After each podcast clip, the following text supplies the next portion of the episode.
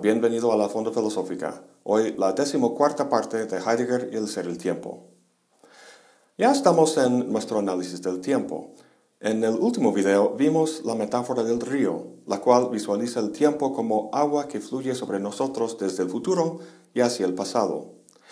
De esta comprensión cotidiana, la ciencia deriva su concepción más abstracta de líneas y puntos. No extraña que lo pensemos de esta forma, como algo ahí que puede ser medido. Fíjate que la propia palabra tiempo es un sustantivo. Los sustantivos se llaman así porque supuestamente se refieren a sustancias. Pues el tiempo no es una sustancia, sino que es el modo en que el Dasein es, o en otras palabras, es el sentido del ser del Dasein. La temporalidad del Dasein puede verse o experimentarse de dos formas, una propia y la otra impropia. Este último lo vimos en el último video. Lo que nos interesa hoy es ver cómo se expresa la temporalidad para el Dasein al existir este de forma propia. Heidegger utiliza muchos términos como conciencia, culpa y autenticidad que connotan para nosotros fenómenos éticos, y es difícil no interpretarlos así, pero hay que recordar que Heidegger los utiliza no para juzgar, sino para discernir los elementos del ser del Dasein. Todo Dasein en alguna medida existe de forma impropia, porque es imposible extraerse totalmente del mundo social en que vive y de los imperativos y costumbres que dicta el Dasman. Sin embargo, no por eso carece la existencia impropia de la estructura del cuidado, es decir, el Dasein sigue siendo arrojado a su existencia y también proyecta posibilidades, solo deja que el Dasman determine las que serán. Entonces, ¿por qué le interesa a Heidegger el modo propio o auténtico? Simplemente porque manifiesta estos elementos de forma más clara. Por ejemplo, el modo propio de existir resalta la distinción ontológica entre el Dasein y otros entes, mientras que el modo impropio tiende a borrarla de modo que la vida se aprecie como algo que debe ser manejado científicamente, como un ente cualquiera. Imagínate un médico investigando el funcionamiento del cerebro pone a un paciente en una máquina de resonancia magnética y le pide que diga una mentira y luego que diga algo certero. En la visualización del cerebro que observa, ve que los dos modos de expresarse iluminan diferentes partes del cerebro. Lo que le interesa no es juzgar la honestidad y la deshonestidad moralmente, sino utilizarlos para aprender cosas sobre la estructura y el funcionamiento del cerebro. Es lo mismo en Heidegger. Bien, vamos a centrarnos en el tercer capítulo de la segunda división. La sección que realmente cierra el argumento de todo el libro es la 65. En el primer párrafo dice, la apuesta al descubierto del sentido ontológico del ser del Dasein deberá llevarse a cabo fijando una mirada sobre la modalidad propia del cuidado. Todo el análisis de la existencia del Dasein, lo cual ocupa la mayor parte del libro, permite ahora que Heidegger responda a la pregunta fundamental del libro, la del sentido del ser, al menos el ser de Dasein.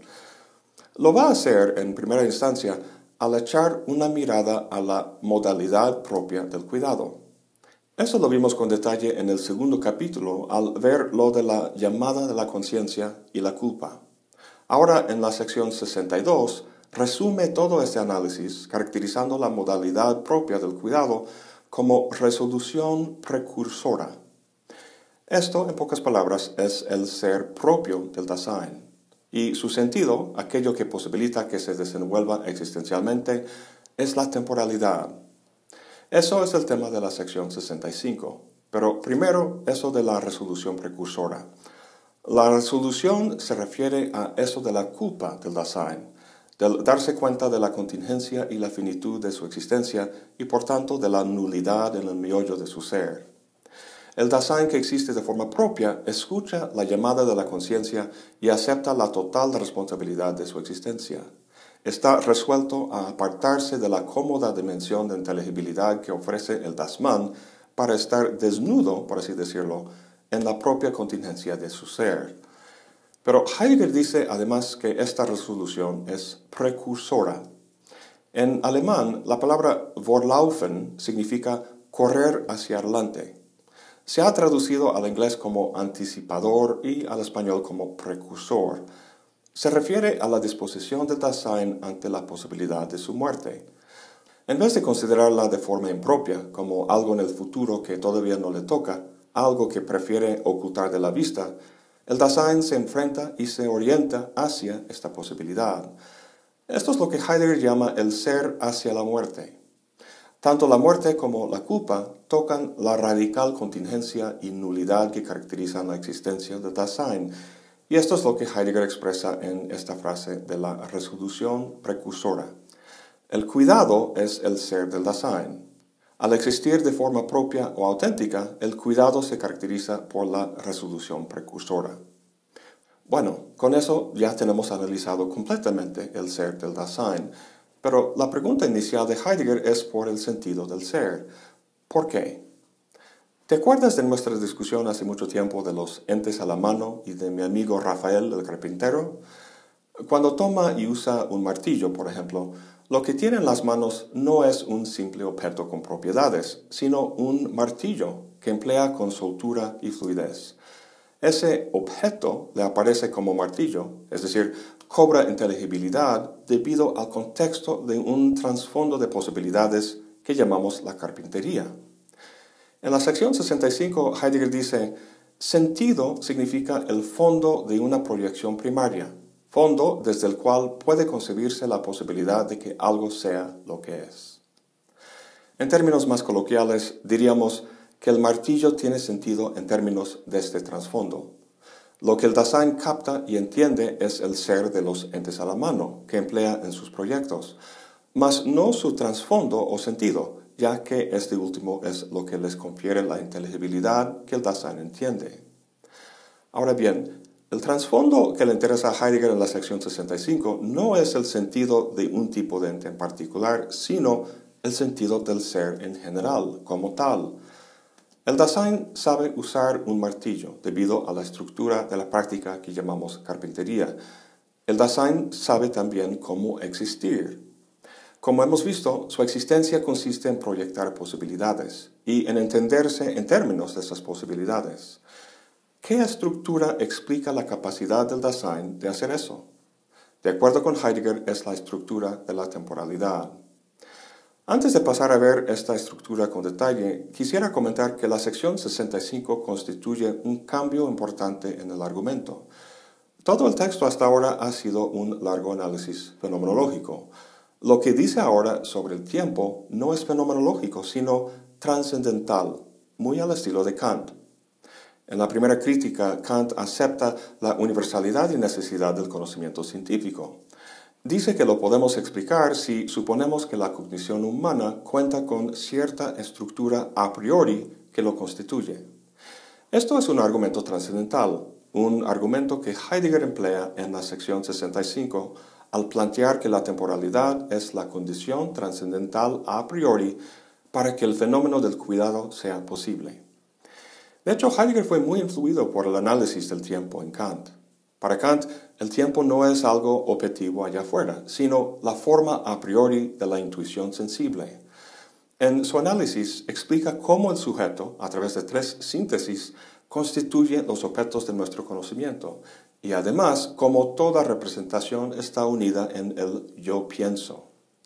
Como veremos, la temporalidad cuenta con tres momentos que posibilitan el carácter unitario del Dasein, solo que en Kant el sujeto o el yo pienso es un sujeto aislado e independiente, mientras que en Heidegger no hay un yo pienso, sino más bien un yo cuido, por así decirlo.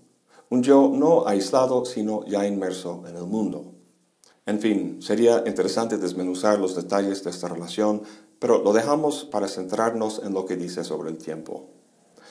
La pregunta a la que el tiempo es la respuesta es, ¿qué es lo que posibilita el ser del Dasein como una totalidad unida?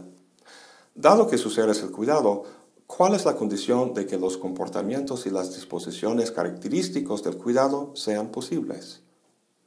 Hemos visto que el ser de los demás entes se entiende en términos de propiedades. Son lo que son porque simplemente ocurren. El Dasein no es como una piedra, no simplemente ocurre por ahí, sino que existe. Y su forma de existir consiste primordialmente en proyectar posibilidades. La piedra es lo que es, el Dasein es lo que no es. existe en un constante estado de proceso de realización. Su ser es un ser hacia sus posibilidades. Ahora, hay numerosísimas posibilidades que el Dasein puede proyectar. Enamorarse, ser padre, conseguir un grado académico, hasta ser presidente de un país, según decía mi madre. Aunque estos sean posibilidades que el Dasein puede proyectar, lo que tienen en común es que todos son realizables. Sabemos que estas posibilidades pueden volverse actuales, pero hay una posibilidad que no puede realizarse, la muerte. Bueno, obviamente todos morimos. La muerte llega en una fecha determinada de la misma manera que tu titulación y el nacimiento de tu hijo llegan en una fecha. Pero la actualización de estas últimas posibilidades puede disfrutarse, mientras que la de la muerte no. La muerte, como vimos, es la pura imposibilidad de estar ahí. Entonces, para que la muerte tenga una realidad existencial, tiene que permanecer como una posibilidad. Este ser hacia la muerte, la posibilidad más fundamental, se distingue de las, de, las, demás posibilidades e ilumina, como ellas no pueden, la estructura del cuidado. Es por esto que Heidegger caracteriza el cuidado auténtico como resolución precursora. Bueno, ¿cómo es posible entonces este ser hacia la muerte? Pues solo en términos del tiempo, específicamente del futuro. Como puedes imaginar, no se trata del tiempo del sentido común como vimos en el último video. Como dice Heidegger, futuro no quiere decir aquí un ahora que todavía no se ha hecho efectivo o actual y que recién más tarde llegará a ser. Eso sería la concepción del tiempo como un río, pero el Dasein no está en el tiempo de esta manera, sino que el tiempo está en el Dasein. Pues eso suena bastante extraño. ¿Qué quiere decir? Imagínate que mañana te casas. Antes de dormir pones la alarma para que te despierte a las 7 de la mañana, un momento sin duda en el futuro. El punto de Heidegger es que el tiempo futuro para la alarma es muy distinto al tiempo futuro para el Dasein. Para la alarma, las 7 de la mañana es un punto que avanza de manera uniforme como agua en un río. En su momento llega y la alarma responde de forma correspondiente. Las 7 de la mañana no es significativo para la alarma. Da igual que sea las 6, las 8 o cualquier otro momento. En cambio, para el Dasein el futuro sí es significativo. Existe hacia el futuro, esperándolo, anticipándolo. Para todo tipo de posibilidad que proyectemos, experimentamos el futuro como algo que viene y hacia el cual nos orientamos. Pero esto es posible, dice Heidegger, solo en tanto que el Dasein puede, en general, venir hacia sí mismo en su posibilidad más propia. El dejarse venir hacia sí mismo, soportando la posibilidad eminente, es el fenómeno originario del porvenir. Fíjate que lo que viene no es un momento en el futuro, sino el propio Dasein a sí mismo, en su más extrema posibilidad de subsistencia, a saber, su propia muerte. Cuando dije que el Dasein no está en el tiempo, sino que el tiempo está en el Dasein, esto es lo que quería decir, que el tiempo, en el caso del futuro, no es un momento objetivo que viene, sino que es una forma de existir del Dasein. En el alemán la palabra para futuro es Zukunft, pero aquí Heidegger lo escribe con un guion en medio, Zukunft, con lo cual quiere resaltar su relación con el verbo zukommen, que significa venir hacia. El sí mismo hacia el cual el Dasein viene no es ningún conjunto de posibilidades ya realizadas, ser padre, maestro, esposo, etc., sino su ser hacia la muerte, su conciencia de que existe constantemente en el borde de su inexistencia. Este es el futuro o el porvenir originario, condición trascendental de toda proyección de posibilidades.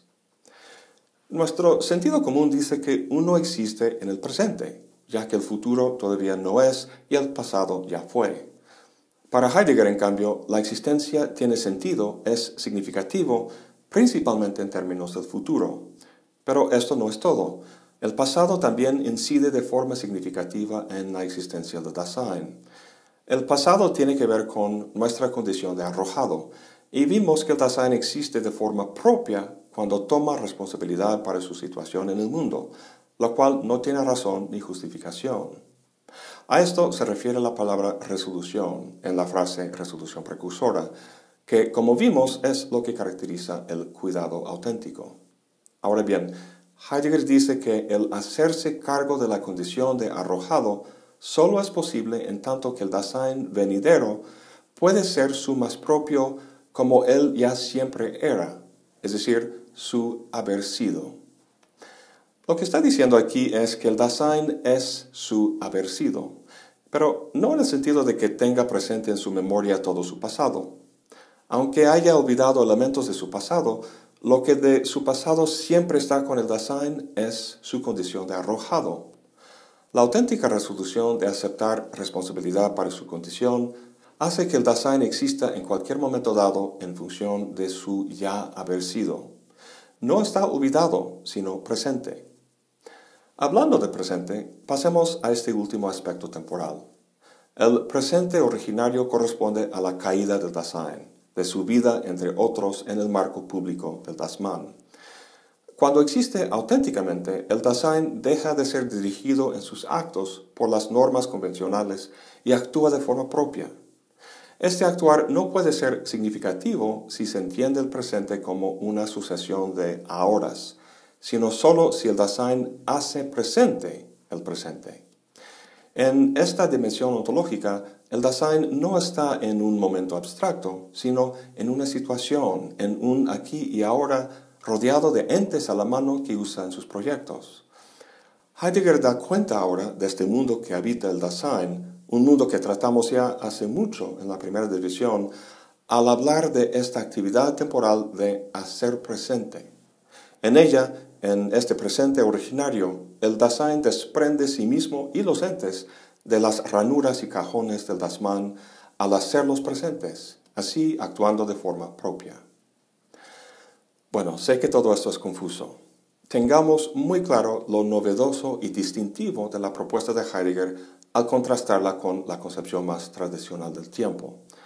Si el Dasein estuviera en el tiempo, como algo externo que fluyera sobre él como el agua de un río, no podríamos dar cuenta de la experiencia que el Dasein tiene de su propia existencia. Si el tiempo fuera así, el Dasein estaría en un presente clínico, esperando de forma indiferente la llegada de momentos futuros, en vez de anticiparlos, y recordando momentos pasados, en vez de responsabilizándose por ellos como condición de su presente. En esta concepción del tiempo, el Dasein sería una simple identidad, como cualquier otro ente, un ente que es lo que es. Pero el Dasein es lo que no es. Su ser es multifásico, o como dice Heidegger, extático. ¿Te acuerdas cuando dije que el Dasein no está en el tiempo, sino que el tiempo está en el Dasein? Eso suena bonito retóricamente, pero la verdad es incorrecto porque maneja la noción del tiempo como una cosa, un sustantivo. Cuando leemos el título del libro, Ser y Tiempo, vemos sustantivos, pero realmente se trata de verbos. El ser no es una cosa ahí, sino que es la actividad de existir en términos del cuidado. El tiempo no es un algo, sino que es una actividad, algo que el Dasein hace. Más adelante, Heidegger dice que el Dasein temporaliza su ser.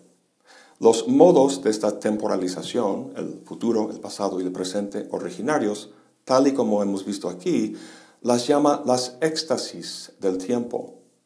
Las llama así porque éxtasis significa estar fuera de uno mismo, y eso es justo lo que caracteriza la existencia de Dasein.